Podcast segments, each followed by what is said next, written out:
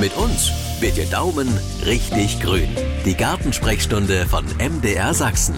In der App der ARD Audiothek und überall da, wo es Podcasts gibt. In vielen Gärten, da braucht man gar nicht weit schauen, da wird ja jetzt schon ordentlich geerntet. Äh, meine Frau hat auch Zucchini rausgezogen aus unserem Hochbeet, wo ich dachte, ich wusste gar nicht, dass die so groß wären. Oder im ersten Moment dachte ich, die bringen Kürbis rein. Äh, also da ist schon eine Menge zu tun, aber müssen wir jetzt schon anfangen, über das nächste Jahr nachzudenken? Naja, klar. Also es ist immer so ein bisschen, wir gucken immer so mit einem Auge schon ins nächste Jahr, na klar. Und ähm, das sind natürlich erstmal so diese Fragen, wenn jetzt das Beet abgeerntet ist, das Gemüsebeet, vielleicht noch für dieses Jahr, was kann man jetzt noch machen vielleicht? Das ist die eine Überlegung. Vielleicht, wenn man keine Idee hat, auf dem Gemüsebeet dann auch vielleicht nochmal eine Gründüngung zur Verbesserung. Aber man kann natürlich dann auch mal schauen. Also gerade jetzt für die Frühjahrsblüher in Kürze, die Blumenzwiebeln werden dann wieder in die Erde gesteckt. Im Herbst wird wieder ganz klassisch gepflanzt, Obstbäume, Rosen, Gehölze, Hecken, sowas. Also das ist immer so ein bisschen mit Vorlauf und mhm. ähm, da kann man natürlich schon ein bisschen was machen. Ja. Gibt es Pflanzen, die jetzt noch einen Sommerschnitt benötigen? Naja, wir sind noch dabei, beim Steinobst zum, zu schneiden. Also Sommerschnitt beim Steinobst ist ja jetzt noch ganz klassisch drin. Wir können bei den Stauden vielleicht nochmal zurückschneiden, um vielleicht noch eine zweite Blüte zu erreichen. Wir können aber auch durchaus noch die Hecken schneiden. Also dort ist ja auch noch bis, also je nachdem, was für eine Heckenart ist, aber durchaus September auch noch ein guter Zeitpunkt. Und da gibt es auch noch einiges zu machen, ja. Emma Bartolomei ist bei uns und wir gehen gleich mal ans Telefon. Da wartet schon eine Hörerin auf uns. Schönen guten Tag, wer ist denn dran? Ja, es geht um Koniferen, um viele einfachere, um einen großen Lebensbaum und eine Koreatanne. Seit so naja, mindestens drei Jahren, da werden die Nadeln gelb, fallen dann irgendwann ab. Das passiert also gleichmäßig überall und bei den einfacheren Koniferen, da verkahlen ganze Ecken, Zweige, eine ist schon weg und mehrere sehen, naja, teilweise am Limit aus. Und wir haben, äh, die Bäume sind alle so ungefähr 18 Jahre alt oder 19 vielleicht. Vor drei Jahren fing das, glaube an, wo es so heiß war. Da dachten wir, äh, zu wenig Wasser. Da haben wir dann gegossen und gegossen, aber das wurde nicht besser. Ich habe auch gedüngt, habe leider vergessen, mh, hm, genau was das war. Also Tannendünger und irgendwie welcher Hühnerdung und mh, hm, ja, jedenfalls, es ist nicht besser geworden. Frau Bartolomei, können Sie helfen? Mhm. Also das ist äh, natürlich wirklich so, dass man von ferne manchmal da schwer eine Diagnose stellen kann. Aber ich habe ja selber auch, wo ich Gärten pflege und wo ich dann manchmal eben Probleme sehe. Und ähm, zum Beispiel bei jemandem eine Hecke von einfachen Scheinzypressen und Lebensbäumen. Und äh, dort wird auch gegossen, dort wird auch gedüngt. Dort ist es aber einfach so, die Pflanzen sind damals viel zu eng gepflanzt worden, sodass sie also trotzdem unmittelbar mit den Stämmen, mit den Wurzeln in Konkurrenz gehen, trotzdem man gießt und wässert. Die Pflanzen haben natürlich dieses Jahr oder überhaupt die letzten zwei, drei Jahre massivst Probleme, eben einfach wirklich durch diese Hitze, durch die Trockenheit. Mit dem Gießen muss man immer schauen, dass man das ins Verhältnis bringt. Also wie groß ist die Pflanze, wie viel braucht sie tatsächlich Wasser, ist Konkurrenz unmittelbar da von anderen größeren Bäumen. Und bei der Düngung spielt es natürlich auch eine Rolle, welche Menge, zu welchem Zeitpunkt. Und manchmal gibt man ja auch Langzeitdünger. Bei den Langzeitdüngern hat es eben manchmal das Problem, dass es nie richtig auflöst. Das könnte ein Problem sein, dass es also nicht richtig an der Pflanze ankommt. Zum anderen aber auch die Frage, sind vielleicht Schädlinge dran? Weil das haben wir ja auch noch im Repertoire. Also dort könnten es Pilzkrankheiten sein oder auch, auch Schädlinge. Ich würde vermutlich empfehlen, Zweige mal abzumachen und mal richtig in eine Pflanzenschutzberatung zu gehen, dass man mal schaut, sieht man was an den Nadeln, sieht man was an den Trieben und vielleicht auch wirklich noch mal eine Bodenprobe hinterher schieben.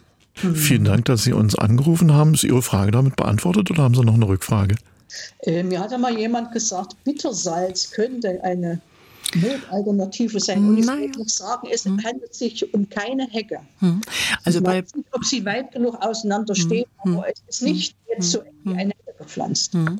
Also bei Bittersalz, das ist ja ein Nährstoff rausgegriffen und wenn man jetzt mal schaut, die Pflanzen brauchen ja Stickstoff, die brauchen Phosphor, die brauchen äh, Magnesium, Eisen und so weiter. Und äh, da ist es jetzt so, dass man natürlich sagen kann, ich könnte jetzt eine Einzelanalyse mal machen als Bodenprobe. Da könnte man dann sagen, ich kann gezielt Nährstoffe nachgeben. Das würde dann über ein Bodentestlabor laufen.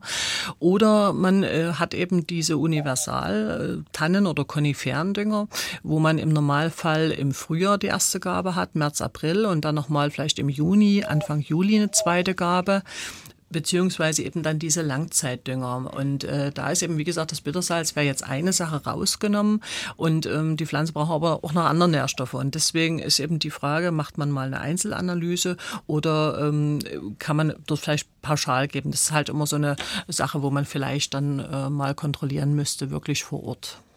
Dann gehen wir schnell noch nach Diedorf. Von dort kommt nämlich die nächste Frage. Unsere alte Weintraube ist über 40 Jahre alt und sehr anfällig für Mehltau.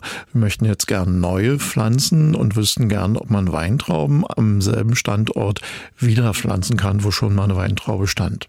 Ja, also von der Sache her ist es schon auch da so, wenn das jetzt wirklich so ein Wurzelstock ist, der so ziemlich ver, verwachsen ist und sehr großes Wurzelvolumen hat, dann äh, macht natürlich schon bei einer Neupflanzung ein Erdaustausch Sinn. Ähm, mhm. Wenn es möglich ist, könnte man noch rausgehen aus diesem ehemaligen Wurzelsystem, hat sicherlich damit auch ein etwas besseres Wachstum.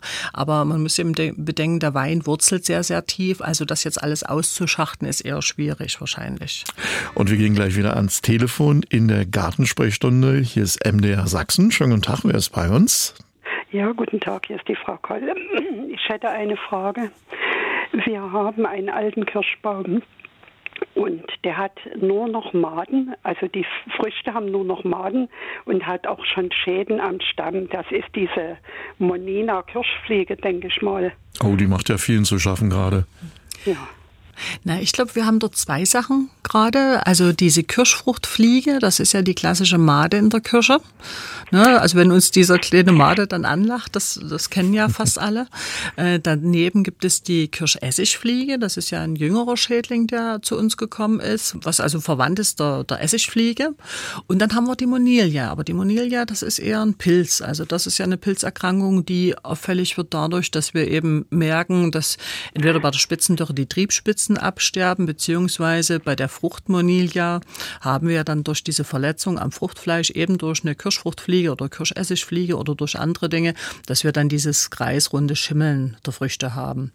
Und äh, man muss leider sagen, bei der Kirschfruchtfliege haben wir keine direkten Bekämpfungsmittel zur Verfügung.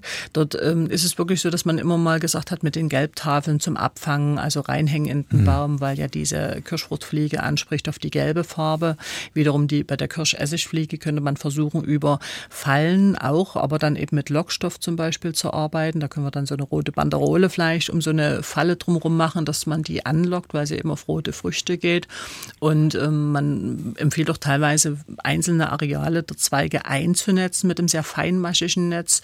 Aber das ist alles schwierig, muss man sagen. Also Patentmittel habe ich leider dort auch nicht. Ja, aber es ist auf jeden Fall doch eine ganze Menge Anregung da, was jetzt ausprobiert werden kann. Ich bedanke mich bei Ihnen für Ihren Anruf, ja? Ja, wir bedanken uns auch ganz lieb. Danke. Tschüss und weiterhin viel Spaß beim Zuhören. Danke. Dann habe ich hier eine Frage. Ach, da haben Sie ein Bild oder müssten da drüben ein Bild haben zu einer Kletterrose. Ja, Schauen wir gleich mal mhm. nach.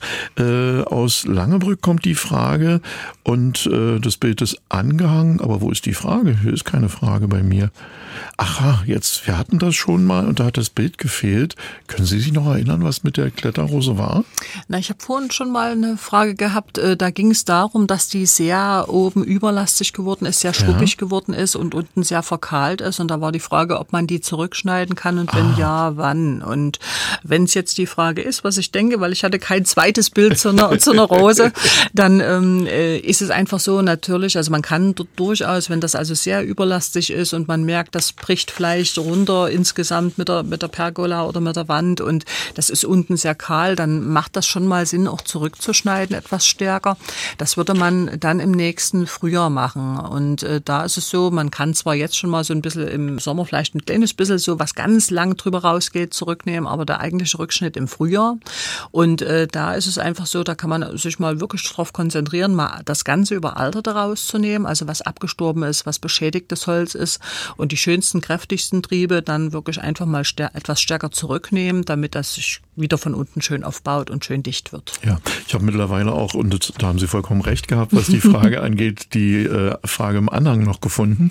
Äh, und da gab es noch die Zusatzfrage, wenn der Rückschnitt gemacht wird, zu welcher Zeit ist es am günstigsten? Äh, wie gesagt, im Frühjahr, also ja. wenn jetzt mal ein Zweig so weit rüber geht, dass ich ständig mit der Jacke hängen bleibe, dann kann man schon auch mhm. jetzt mal was wegnehmen. Oder wenn man merkt, das ist jetzt so intensiv, dass es vielleicht samt Pergola zusammenbricht, kann man schon auch mal ein Stückchen zurücknehmen. Aber der eigentliche kräftige Rückschnitt, eine Verjüngung im Frühjahr und das äh, wäre eine gute Zeit, wenn die Forsythia blüht. Und ihre Pflanzen sollen auch nicht sein. Deswegen kümmern wir uns darum und gehen jetzt gleich mal ans Telefon. Hallo. Ja, guten Tag, Frau Patalomai. Hier ist die Frau Hofmann. Ich hätte mal eine Frage. Ist es möglich, den Oleander zu kürzen? Er wächst bei mir sehr in die Breite. Danke. Also Oleander grundsätzlich kann man zurückschneiden. Allerdings muss man jetzt gucken, sind vielleicht schon Ansätze fürs nächste Jahr da. Dann kann das natürlich schon sein, dass man sich die Blütenfülle fürs nächste Jahr schmälert sozusagen. Und ich würde den wahrscheinlich nicht nur an den Seiten zurückschneiden, sondern wenn, wenn dann wahrscheinlich insgesamt oder zumindest in zwei Schritten, dass man jetzt einen Teil der Triebe wegnimmt oder zurücknimmt und im nächsten Jahr den anderen Teil, dass man dann ein bisschen Blüte noch hat und damit treibt das immer wieder ganz gut durch. Dann hat uns eine Frage aus Chemnitz erreicht. Da ist es wieder mal der Buchsbaumzünsler, der sein Unwesen treibt, und zwar auf der Buchshecke. Was kann man dagegen tun und ist so eine Hecke, die befallen ist, überhaupt noch zu retten? Naja, es sind ganz unterschiedlich die Erfahrungen. Also wenn man so in Gärten unterwegs ist, ähm, haben wir manchmal, dass wirklich Bestände komplett runtergefressen sind und komplett ähm, eingegangen sind oder direkt so sind, dass sie also kaum sich erholen. Und dann haben wir aber auch Stellen bei Leuten, wo man sieht, aha, es erholt sich wieder das Ganze, ohne dass derjenige was gemacht hat. Und äh, man merkt eben wirklich so, dass die innerhalb der Sorten sind so unterschiedlich anfällig tatsächlich. Und man merkt auch teilweise Vögel fangen jetzt an, sich die Räubchen raus rauszuziehen. Man äh, kann versuchen, über Pflanzenstärkung auch da zu arbeiten, beziehungsweise es gibt dort auch spezielle Raubenspritzmittel auf äh, biologischer Basis, die man einsetzen könnte eventuell. Das wäre dann die dritte Variante. Äh, ich würde vor allen Dingen versuchen, zurückzuschneiden und ähm, dort kann man eben versuchen, dass man dann wirklich den Bereich, wo man die Räubchen erwischt, eben dann ein bisschen freilegt und damit ein bisschen besser rankommt. Grundsätzlich, wer jetzt was wirklich komplett eingebüßt hat, muss natürlich schon überlegen, ob er dann wieder Buchsbaum neu pflanzt oder ob er vielleicht alternative Pflanzen aussucht. Jetzt gehen wir nach Kesselsdorf. Da kommt eine Frage zum Thema Mehltau. Der macht sich da nämlich auf den Rosen und auf den Gurken im Gewächshaus und auch am Seilbei im Kräuterbeet breit. Wodurch entsteht Mehltau eigentlich, ist hier die Frage. Ne, der Mehltau ist ja ein Pilz, eine Pilzerkrankung ah. und äh, da ist es meistens so, dass ähm, da gar nicht viel, dass es da gar nicht viel braucht, um dass der sich entwickeln kann. Also im Moment sieht man es jetzt auch schon wieder an ganz vielen Pflanzen, also wirklich von Gurke über Zucchini bis hin eben auch zu den Kräutern. Und ähm, hier kann man natürlich versuchen, im Vorfeld ein bisschen was zu machen. Also versuchen, Blattnässe zu vermeiden, versuchen, dass die Pflanzen schön abtrocknen können, dass die nicht zu dicht stehen. Nicht zu stickstoffbetont düngen ist wichig. Pflanzenstärkung auch vielleicht da wieder versuchen, ein bisschen mit einzubringen. Und ich würde jetzt wahrscheinlich beim Salbei einfach nur zurückschneiden. Bei den Gurken habe ich jetzt selber im Freiland, also in Kästen gehabt, dass wir dann einfach wirklich auch versucht haben, mit Ackerschachtelhalm in Verbindung mit Hafer äh, zu gießen. Und man sieht jetzt, die Neuaustriebe sehen schon wieder besser aus. Allerdings muss ich sagen, wir haben eben auch so eine Mehltaufeste Gurke uns äh, angepflanzt, die da sich eigentlich auch wieder ein bisschen besser erholt hat. Man äh, kann dort innerhalb der Sortenauswahl auf jeden Fall gucken. Und es gibt zwar Mittel zum Sprühen, dort muss man aber immer abwägen, ob man das machen möchte, eben in mhm. Verbindung mit Wartezeiten, Zulassungen und äh, ob sich's noch lohnt. Also vorhin hatte ich jemand am Telefon, der hatte Spinnmilbe, Mehltau, Läuse, Ach, weiße Fliege im Gewächshaus und da ist natürlich wirklich der Gedanke raus damit und was Neues pflanzen. Ja, und wir machen weiter in 14 Tagen, denn die Fragen gehen uns natürlich für den Garten niemals aus. Für heute vielen Dank, Helma Bartolomei. Gerne. Das war die Gartensprechstunde von MDR Sachsen. Und wenn es nach der Gartenarbeit irgendwo zwickt, hören Sie doch auch mal in unsere Hausarztsprechstunde rein. In der App der ARD Audiothek.